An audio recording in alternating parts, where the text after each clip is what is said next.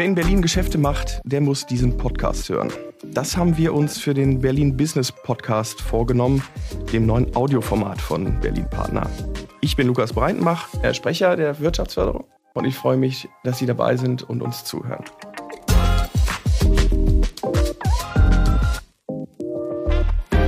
Wir wollen hier wichtige Themen mit Ihnen teilen, die wir hier jeden Tag gemeinsam mit unseren Partnern, mit Kolleginnen und Kollegen bearbeiten und von denen wir überzeugt sind, dass sie für Sie und Ihre Unternehmen und Unternehmungen hier in Berlin interessant und auch hilfreich sind.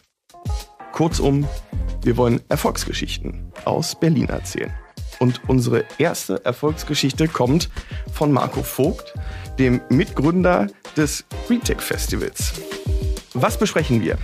Wie schafft man ein erfolgreiches Format in Berlin?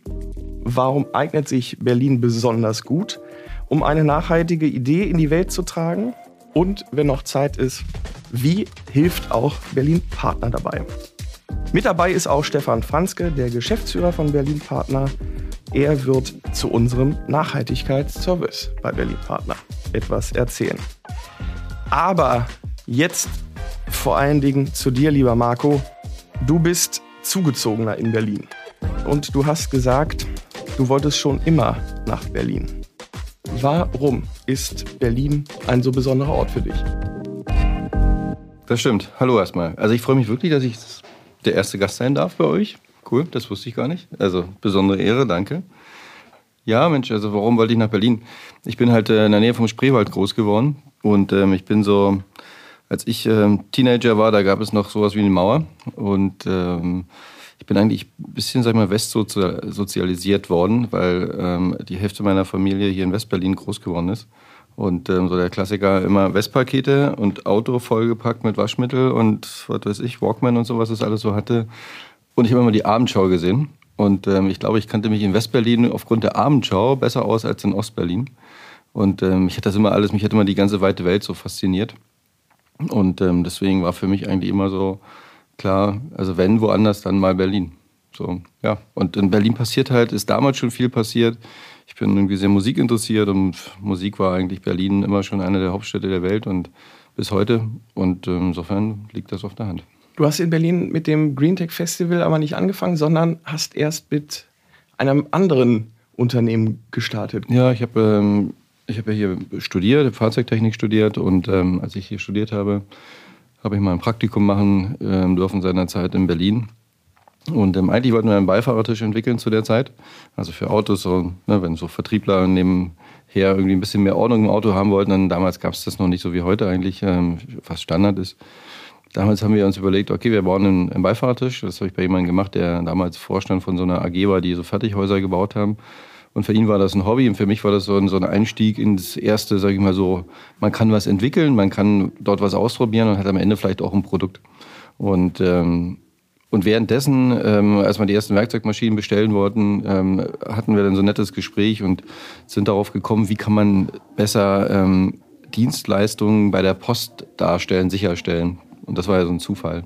Und ähm, als wir das gemacht haben, ähm, ja, da haben wir dann ähm, durch Zufall eigentlich, sage ich mal so, den ersten privaten Postdienstleister ins Leben gerufen. Das war die PIN AG.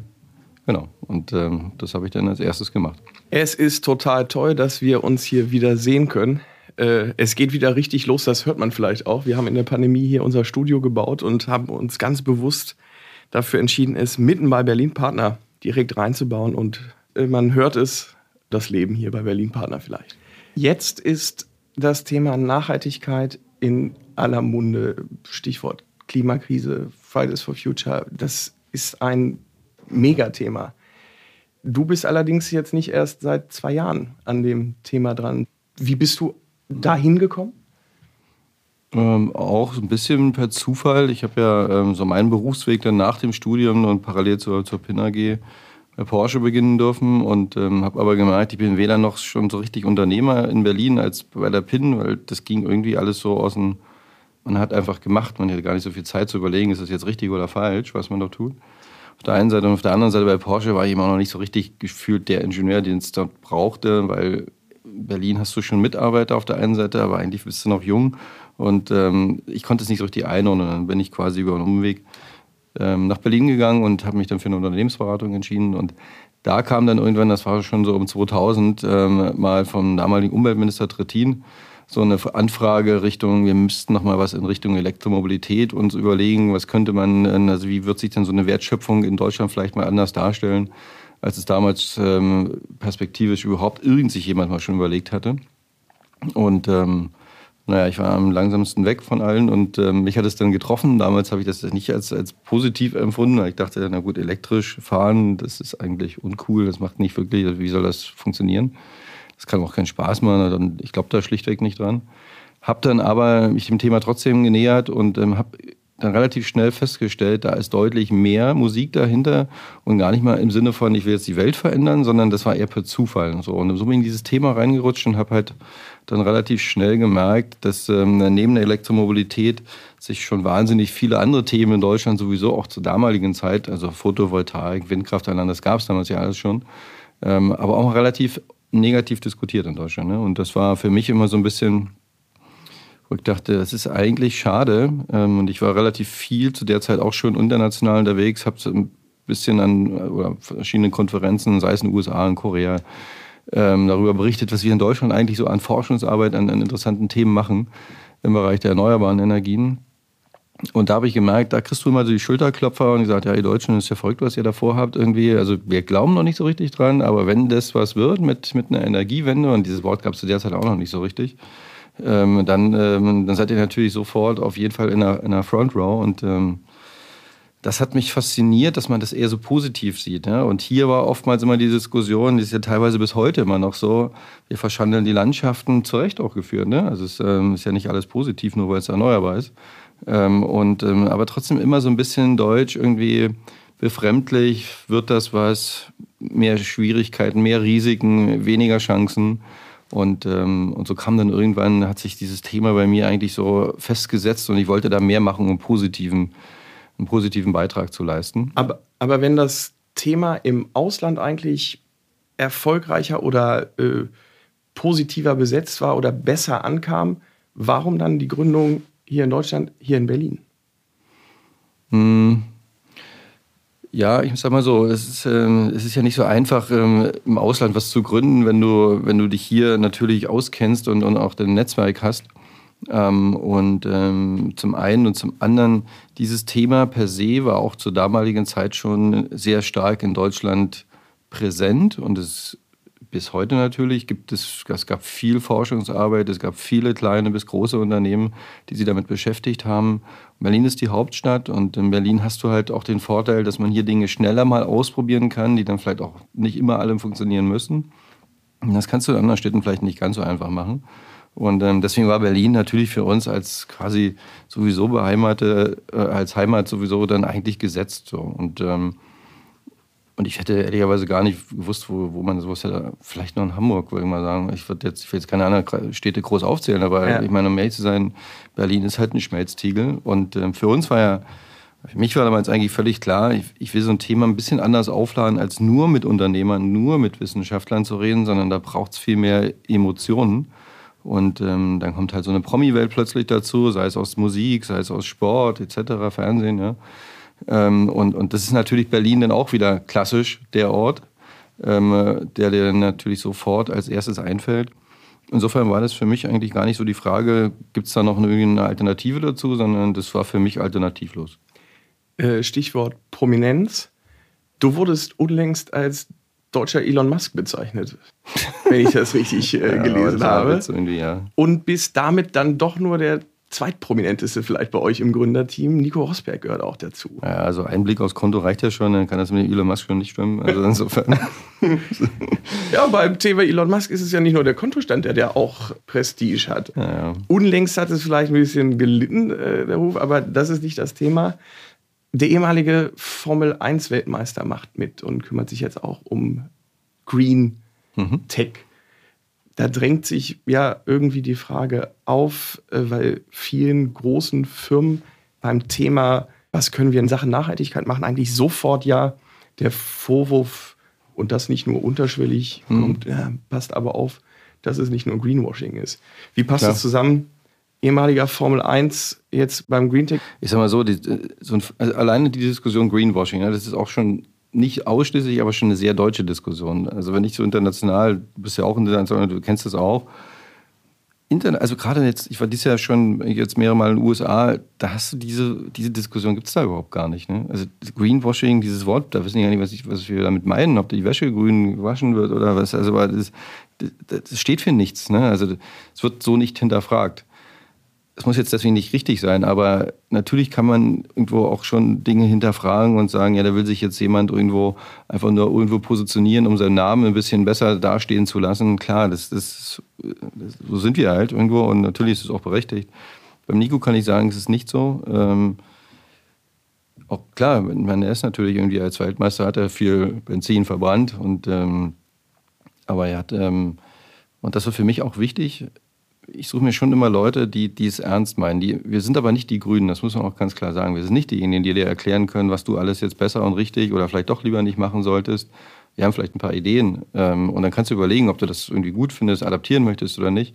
Und so ist es bei Nico auch. Ne? Also Nico nutzt natürlich ein Stück weit auch seine Polarität, um so ein Thema einfach nochmal einen ganz anderen Stellenwert in der öffentlichen Wahrnehmung zu geben. Und ähm, das hat nicht nur uns geholfen, das war letztendlich, das ist immer das Entscheidende. Viele denken immer, ja, jetzt hast du ja so einen Promi gesucht und mit dem Promi, da verdient ihr jetzt alle ganz viel Geld und dann könnt ihr ja alles, ist ja alles viel einfacher. Wenn das so wäre, dann wäre das echt schön. Aber dann hätte man vielleicht, ja, ist halt nicht so, sondern auch ein Nico Rosberg lernt ganz viel Neues dazu, muss sich genauso gut natürlich Dinge, muss sich selbst hinterfragen, was mache ich da? Ist das jetzt richtig? Ist das falsch? Und ähm, wir sind halt permanent auf allen möglichen Veranstaltungen, reden mit sehr, sehr vielen Leuten aus der ganzen Wirtschaft global und lernen viele Dinge kennen, die schon funktionieren, die vielleicht nicht funktionieren, wo wir aber dann vielleicht als eine gewisse Plattform, die wir inzwischen sind, auch helfen können. Und, ähm, und das nutzt er halt für sich ganz gut, weil er sozusagen sich natürlich ein Stück weit auch als Marke damit irgendwo weiter irgendwo positionieren kann. Aber diese Marke ist eben unter anderem, und das steht im Vordergrund bei Nico, dazu da, um wirklich Impact, um Change auch hinzubekommen. Ja? Und ähm, das ist für uns halt ähm, so die ausschlaggebende, der ausschlaggebende Punkt. Ansonsten müssten wir das auch nicht machen. Jetzt bist du nicht nur als Green Tech Festival Gründer national und international unterwegs, sondern du packst gleich das ganze Festival ein. Und ich glaube, im Oktober seid ihr zum zweiten Mal in London? Äh, Im Oktober sind wir in London, September in New York und im November in Singapur. Was macht das Green Tech Festival auch zu einem Exportschlager? Mm, naja, ich sag mal so, ähm, wir merken das ja insbesondere hier in Berlin. Wir sind halt schon ein Stück weit eine Plattform, wo, wo man, also wenn so Messen auf uns draufschauen, ne, klassische, sei es die Berliner Messe, München, alle, die man so kennt, für die würde so ein Format eher nicht funktionieren, weil wir eher querschnittlich unterwegs sind. Du hast unterschiedliche Branchen, die zusammenkommen und manchmal hast du auch nicht unbedingt die kritische Masse, als dass Leute sagen würden, da finde ich jetzt genügend Ansprechpartner. Aber das ist eben so auch, sag ich mal, der Mehrwert und den, den USP, den wir haben. Eine Hannover Messe funktioniert ähnlich. Aber eine mhm. Hannover Messe würde man heutzutage so nicht mehr aufbauen. Ähm, der USP ist letztendlich, dass Menschen merken, ich kann plötzlich völlig andere Ideen in mein Daily Business übertragen oder vielleicht auch nicht. Und ich kann auch neue Ansätze irgendwo kennenlernen. Und diese Vernetzung untereinander, das ist so ein bisschen das Besondere. Und was wir gemerkt haben, ist, das kannst du in Berlin natürlich wunderbar machen. Aber es gibt eben auch viele andere Sichtweisen, viele andere Schwerpunkte, sei es im Financing-Bereich, da sind wir in Berlin vielleicht nicht super stark aufgestellt, auch, ne, eine gute Fintech-Szene, aber das kannst du halt in London zum Beispiel besser machen oder vielleicht auch natürlich in New York. Ähm, oder wenn du in Richtung Smart Buildings denkst, klar, du kannst alles hier irgendwo in Berlin machen, aber da hast du dann eher wieder Ansätze, die du eher in New York vielleicht, wo, wo es da einfach Unternehmen gibt, die ein bisschen weiter schon sind. Und jetzt macht es natürlich wenig Sinn, wenn du über Nachhaltigkeit redest, dass du quasi so wie man früher Messen gemacht hat, dass man alle irgendwie auf einen, also eine ITB, klar, irgendwie ist alles so gewachsen. Ähm, und ist auch in Ordnung, aber wir wollen eigentlich schon nicht, dass quasi die ganze Welt ständig nach Berlin kommt. Ich meine, natürlich willst du das auch, aber das machst du eher virtuell vielleicht. Oder vielleicht hast du natürlich auch weiterhin Besucher, aber die vielleicht sowieso hier schon sind, weil sie Business machen und sich dadurch nochmal eine Ergänzung holen. Aber eigentlich ist es so die Idee, geh zu den Kontinenten und nimm neue Sachen mit und die Erfahrungen, die wir dort in London oder in New York sammeln, die können wir dann auch nach Berlin mit einfließen lassen und umgekehrt. So ist eigentlich die Idee dahinter. Deshalb heißt es wahrscheinlich auch nicht Green Tech Messe, sondern Green Tech Festival. Ja, Festival ist eigentlich im Prinzip so die Idee von uns gewesen, als wir Festival gesagt haben, da gab es gar nicht so viele Festivals, also außer Musikfestivals logischerweise. Und ähm, jetzt ist ja heutzutage irgendwie alles Festival. Ähm, ist auch schön. Ich bin manchmal versucht, da auch schon wieder ein neues Wort zu finden, aber das machen wir nicht. schwebt ähm, dir da so im Kopf vor? Nee, nee, noch nicht, auf keinen Fall. Ich bringe hier meine Marketing-Leute um, irgendwie, die sind gerade froh, dass die Marke so gut dasteht. ähm, aber warum steht sie so gut da? Also, was macht das Green Tech Festival erfolgreich? Äh, ist es Berlin? Ist es äh, die Idee, das Format? Ist es die Mischung? Die was, was? Ich glaube, weil wir ein Thema einfach anders angegangen sind, als es bis dato üblich war. Ähm, wir haben halt deswegen Festival, weil Festival steht für mich halt auch vordergründig für Musik, für Entertainment, für was erleben. Ähm, und genauso wollen wir auch diese Technologievielfalt, die wollen wir genauso musikalisch ergänzen, aber nicht nur musikalisch, sondern da sind auch Schauspieler, da sind Wissenschaftler, da hast du eigentlich querbeet alles, was du dir so vorstellst. Jeder, der irgendwie Lust und Laune hat, kann dort irgendwo mitmachen. Und ähm, das führt zu einer besonderen positiven Energie. Und ähm, das kann angefangen von den Kids sein, die zu Recht auf der Straße demonstrieren und, und Lösungen einfordern, die sich genauso gut bei uns aber aufgehoben fühlen, weil wir mit denen einfach genauso umgehen, wie sie es auch verdient haben. Auf der anderen Seite haben wir aber auch die großen Konzerne, die auf gut Deutsch, ich sag's mal umgangssprachlich salopp, teilweise ja auch zu Recht verprügelt werden für gewisse Dinge, die sie in der Vergangenheit nicht einfach schlecht gemacht haben. Ähm, oder weil es einfach der Rahmen nicht anders hergegeben hat oder weil im Profitgier etc. Das kennen wir alles. Aber es ist ja auch wichtig, dass du sozusagen alle Seiten irgendwo mitnimmst. Und das kannst du halt in Berlin sehr, sehr gut machen. Und das ist meiner Meinung nach nur möglich, indem du positiv denkst und die Leute einfach mitnimmst. Und dafür ist Festival dann eigentlich ein ganz guter Begriff. Und ähm, so ist eigentlich, ja, das ist eigentlich ein Stück weit so unsere Herangehensweise. Und warum ist es erfolgreich? Ja, ich glaube, da kommen viele Faktoren zusammen, weil wir haben ja nicht aufgehört, irgendwie in dieses Thema zu arbeiten, als wir angefangen haben, 2008 zum ersten Mal die Awards durchzuführen. Da haben uns alle irgendwie mitleidig irgendwie alles Gute gewünscht. Kann mich noch erinnern. Irgendwie war auch lustig. Das hat sich auch nicht so schnell geändert. Das hat viele Jahre gedauert. Und viele Leute haben immer nicht verstanden, warum muss da jetzt ein grüner Teppich sein, warum müssen jetzt irgendwelche prominenten Leute darüber laufen, was haben die denn mit dem Thema zu tun, oder außer zu erklären auf der Bühne, ja, beim Zähneputzen, da drehe ich auch das Wasser ab und das bringt die Menschheit jetzt auch nicht wirklich weiter. Ähm, aber es sind mal so diese kleinen Sachen, die man, die man da irgendwo für sich mitentdeckt und manchmal schmunzelt man drüber, es bleibt trotzdem irgendwie hängen. Und manche Menschen, die das dann auf der Bühne sagen und merken dann, oh, eigentlich ist es wirklich jetzt nicht so eine gute Aussage von mir gewesen. Fangen an, im Nachhinein drüber nachzudenken. Und ich kriege dann genau sowas dann ein, zwei Jahre, drei Jahre später dann mal wieder gespiegelt. Da haben wir so einen Quatsch gesagt irgendwie. Aber inzwischen, meine ganze Familie achtet auf diesen hier, so ein Mülltrend und so weiter und so fort. Die nehmen dann wieder was mit. Und dann ist das so ein bisschen wie so eine selbsterfüllende Prophezeiung und so ein bisschen wie so, du bringst so einen Stein ins Rollen. Und ähm, nichts anderes haben wir eigentlich gemacht. Wenn du jetzt die Jahre, du sagtest 2008, Startdatum, wenn du die Zeit seitdem äh, mal Revue passieren lässt, wer hat wen mehr beeinflusst? Die Debatte, das Thema euch oder ihr die Debatte? Hm. Das ist eine gute Frage. Ich weiß es ehrlich gesagt gar nicht so richtig. Die Frage stellen wir auch ab und zu mal. Ähm, wenn ich jetzt irgendwie amerikanisch unterwegs wäre, würde ich sagen, natürlich haben wir das Thema gepusht. Ähm, Anders gefragt, wäre Fridays for Future ohne euch überhaupt denkbar? Ja, natürlich, klar. Also ich würde schon sagen, ähm, das meine ich auch ehrlich, also Fridays for Future, das ist genau die Bewegung, die es irgendwo dann noch wirklich gebraucht hatte. Sprich, du musstest ein bisschen wirklich nochmal den, den Druck von der Straße bekommen. Aber nehmt ihr dann diese Einflüsse mit auf? Oder also ja. habt ihr ein Aktivistenpanel im Programm? Also wie, wie geht ihr mit diesen ganz aktuellen Themen um? Energiefragen jetzt. Äh, schmeißt ihr da dann jetzt nochmal für, für September das Programm um? Nee, umschmeißen müssen wir nichts. Ähm, wir haben das Thema sowieso schon immer für uns eigentlich mit dabei gehabt. Das hat jetzt natürlich wenig mit, mit dem äh, Krieg in der Ukraine zu tun gehabt. Ähm, aber für uns war immer klar, ähm, du brauchst erneuerbare Energien und natürlich musst du die Energien idealerweise vor Ort auch erzeugen können. Und das hat erstmal nichts mit, mit Energieunabhängigkeit per se von irgendwelchen Ländern zu tun. Das kommt natürlich jetzt verschärft hinzu, hm. ist klar. Ähm, dafür braucht es Lösungen. Ähm, und, ähm, aber wir haben zum Beispiel das Thema Geothermie, bei uns mit ähm, äh, nochmal wirklich gepusht, weil da gibt es viele Lösungen, die in den letzten Jahren oftmals schlichtweg auch nicht so richtig wirtschaftlich waren oder in der, in der öffentlichen Wahrnehmung, in der Diskussion, teilweise auch zu Recht, ähm, eher negativ äh, besprochen wurden. Ähm, also wir kennen das alle. Es gab verschiedene Tiefengeothermiebohrungen in Süddeutschland oder in, Italien, Schweiz, wo, wo halt im Anschluss auch ja, kleinere Erdbeben ausgelöst mhm. wurden. Und ähm, also mit dem Thema, mit dem Wort Geothermie brauchst du da irgendwie nicht so vielen Menschen kommen.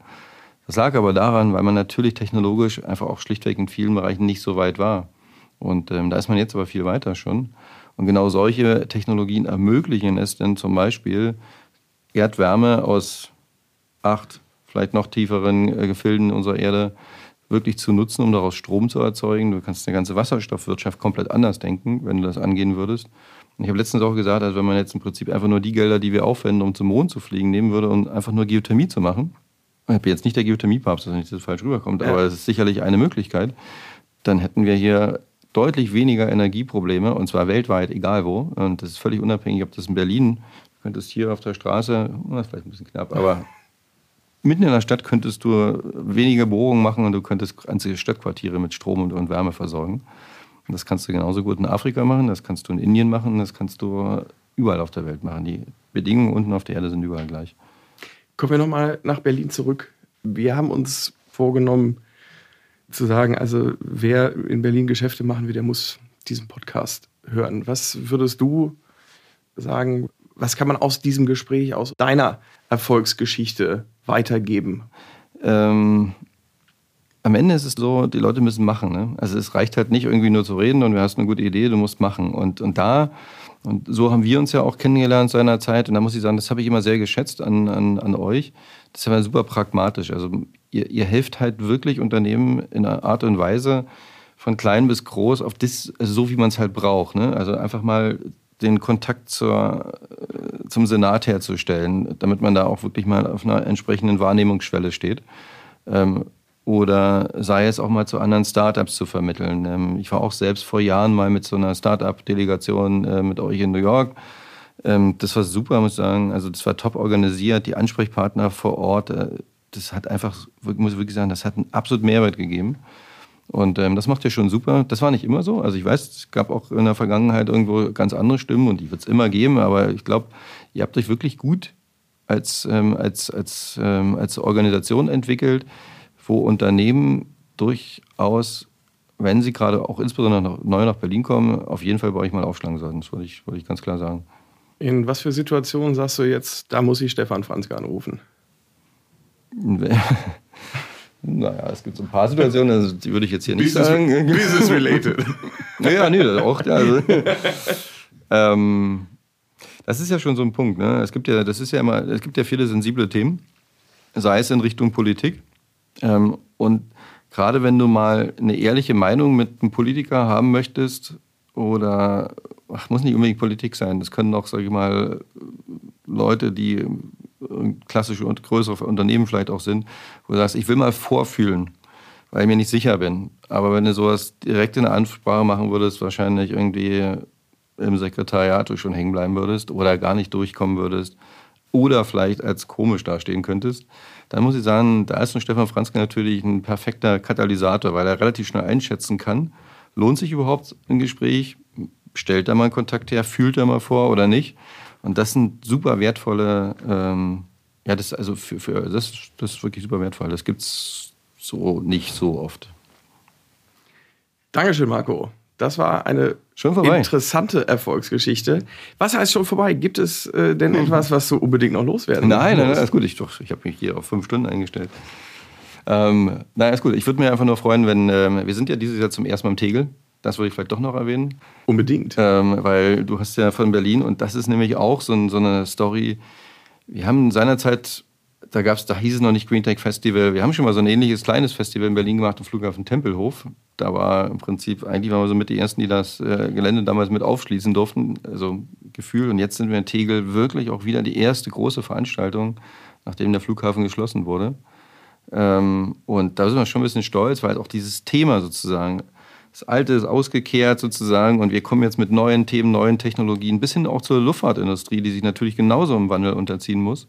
ähm, wieder zurück nach Berlin. Und ähm, das ist super. Und das ist eine Story, also A, so ein Gelände zu haben, und B, das dann aber auch machen zu können, das ist schon wirklich Berlin unique. So, das muss man ganz klar sagen. Und da kann ich dir auch sagen, selbst wenn wir in New York oder in London oder in Singapur nach entsprechenden Venues schauen, sowas findest du da nicht. Ja? Und, und das merkst du natürlich auch, weil Unternehmen, also das haben wir gemerkt, wir waren eigentlich schon, ich habe es öffentlich immer nicht mich getraut zu sagen, weil es dachte, bringt vielleicht schlechtes um, wir waren eigentlich schon Anfang des Jahres, als wir noch richtig tief in der Pandemie steckten, quasi flächenmäßig komplett ausgebucht.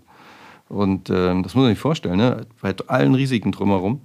Und ähm, das hat nichts mit uns zu tun, sondern es ist dem Thema geschuldet und das ist auch Berlin geschuldet. Und deswegen freuen wir uns so wahnsinnig, dass wir in Tegel ähm, dieses Jahr wirklich ähm, das erste Mal wieder ein größeres Festival machen können. Wir hoffen so auf 10.000 bis 15.000 Besucher. Oh. Also wirklich, also kann schon sagen, dass es das größte Nachhaltigkeitsfestival mindestens in Europa sein wird.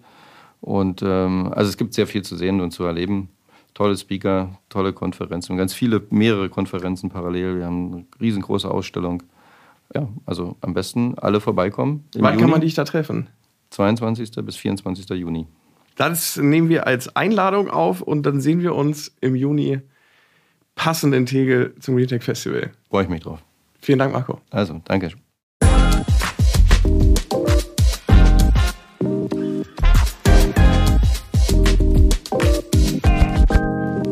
Wir haben gerade gehört, äh, wann Marco meinen Chef anrufen würde. Jetzt ist er da. Herzlich willkommen, Stefan Franzke, Geschäftsführer von Berlin Partner. Hallo Lukas. Ich habe gerade mit Marco Vogt gesprochen über das Thema Nachhaltigkeit, das Green Tech Festival und diese ja doch besondere äh, Erfolgsgeschichte für Berlin. Wie hast du diese Geschichte, diese Erfolgsgeschichte verfolgt? Persönlich, aber vielleicht auch ganz professionell als Geschäftsführer der Wirtschaftsförderung hier? Also persönlich kenne ich ja Marco schon ein bisschen länger. Und eigentlich waren es immer Themen, die mit Nachhaltigkeit zu tun haben. Elektromobilität erinnere ich mich noch, als ich nicht für das schöne Berlin gearbeitet habe, sondern für ein anderes Bundesland. Da habe ich nämlich Marco kennengelernt. Und ähm, da kamen wir zusammen und da hatte er dann irgendwann mal gesagt, ey, du Stefan, ich will da eigentlich was Neues aufbauen. So ein Vorläufer vom Green Tech Festival hat er da aufgebaut mit einer Gala. Und ich habe das ehrlich gesagt nicht so ganz verstanden. Das äh, hat sich ziemlich schnell gedreht, weil er es doch geschafft hat, ähm, das Thema Nachhaltigkeit, was vorher in so einer elitären theoretischen Ecke war, also ich, wir reden ja jetzt von über zehn Jahren her, mhm. ähm, mit einer Leichtigkeit, mit einem Lifestyle zu versehen. Das hat er schon immer gemacht und das hat sich halt über die Jahre hinweg professionalisiert, sodass ähm, auch, auch Unternehmen verstehen, wieso sie äh, diesen Aspekt Nachhaltigkeit in ihren Dienstleistungen, Produkten und bei ihrem Team mit einbringen müssen. Und da, da war er immer auch Vorbild und Vorreiter, muss ich sagen. Das macht Berlin Partner inzwischen auch. Also das Thema ist angekommen. Seit Anfang dieses Jahres gibt es ein neues Servicepaket. Genau, Servicepaket Nachhaltigkeit. Ähm, ich frage mich immer, wieso eigentlich jetzt erst äh, Anfang des Jahres. Er hatte vorher immer äh, so geschaut, dass wir ja als Wirtschaftsförderer ja in Clustern arbeiten, beispielsweise das Thema Energie und Mobilität immer begleiten und da auch den Strukturwandel. Dann haben wir selber die Agentur für Elektromobilität und das sind ja alles Themen, die auf das Thema Nachhaltigkeit einzahlen. Aber tatsächlich haben wir ja vor zwei Jahren den Weg begonnen, uns selber zu zertifizieren, zu gucken, wie können wir uns selber eigentlich hier im Haus aufstellen. Und äh, dass wir so einen Service anbieten, das ist tatsächlich Ergebnis äh, des Teamprozesses, weil wir unsere eigene Mannschaft mit eingebunden haben bei der eigenen Zertifizierung und dann die Vorschläge kamen, Mensch, also wenn wir Fragestellungen haben, wie ist es eigentlich mit der Berliner Wirtschaft, die hat vielleicht auch Fragen. Und als Wirtschaftsförderer äh, ist es besser, wenn man Antworten gibt äh, bei dem Thema. Und von daher haben wir jetzt seit tatsächlich 1.1. diesen Service. Wie können wir denn da den Unternehmen, die sich jetzt in dem Bereich informieren wollen, helfen? Wie machen wir das? Da hast du schon ein Stichwort genannt, nämlich Information ist alles. Ähm, wie so oft ist es ja wichtig, dass wir Informationen teilen. Und ähm, gerade bei dem Thema Nachhaltigkeit, Nachhaltigkeitszielen der UN gibt es ja auch schon seit 2015. Dann hat man es vielleicht mitbekommen, dass die EU eine Taxonomie aufgebaut hat. Und das greift jetzt voll durch. Und viele wissen gar nicht, was heißt das eigentlich für mich selber? Wie kann ich das eigentlich anfangen? Und manche denken immer noch, dass Nachhaltigkeit rein die Begrenzung der CO2-Fußprint ist. Das ist natürlich eine Sache, aber es geht natürlich auch darum, Good Governance zu machen, compliant sich zu verhalten und einfach sozusagen als Unternehmer eine gute Bürgerin, ein guter Bürger zu sein. Ja? ja. Da braucht es Aufklärung. Mhm. Wir haben eine Umfrage gemacht bei mehreren hundert Unternehmerinnen und Unternehmern in Berlin und haben schon festgestellt, da bringen wir erstens mit unserem Angebot Transparenz rein, also Information. Dann zweitens gucken wir, wer macht es eigentlich besonders gut in der Branche. Das heißt, wir suchen Benchmarks raus.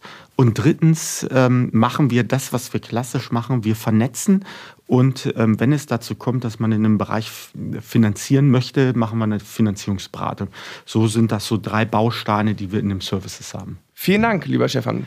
Lukas, bevor ich mich bei dir bedanke, möchte ich äh, mich überhaupt bedanken, dass Marco bei unserem ersten Podcast dabei war. Unsere neue Reihe, wo wir darstellen, wie wir in Berlin und die Berlinerinnen und Berliner voranbringen. Und das mache ich gleich mit einer Aufforderung. Wenn Sie Fragen haben, die wir eventuell beantworten können, rufen Sie mich an. Sie finden meine Telefonnummer auf der Internetseite bei Berlin Partner. Ich gehe da auch wirklich ans Telefon, also seien Sie nicht erschrocken. Und ich würde mich sehr freuen, wenn wir mit unserer Mannschaft Ihnen helfen können. Und dir, Lukas, vielen herzlichen Dank. Danke dafür. Das war sie also, die erste Folge unseres Berlin Business Podcasts. Abonnieren Sie den Podcast, denn wir kommen wieder. Die nächste Folge erscheint schon nächste Woche, am 22. Juni. Mit dabei ist Dr. Katrin Goldammer und wir sprechen, wie weit Berlin und die Berliner Unternehmen in der Hauptstadtregion beim Thema Energiewende sind. Danke fürs Zuhören. Ich freue mich, wenn wir uns wieder Persönlich mögen wir. Persönlich mögen wir. Persönlich können wir. Wir können gar nicht anders.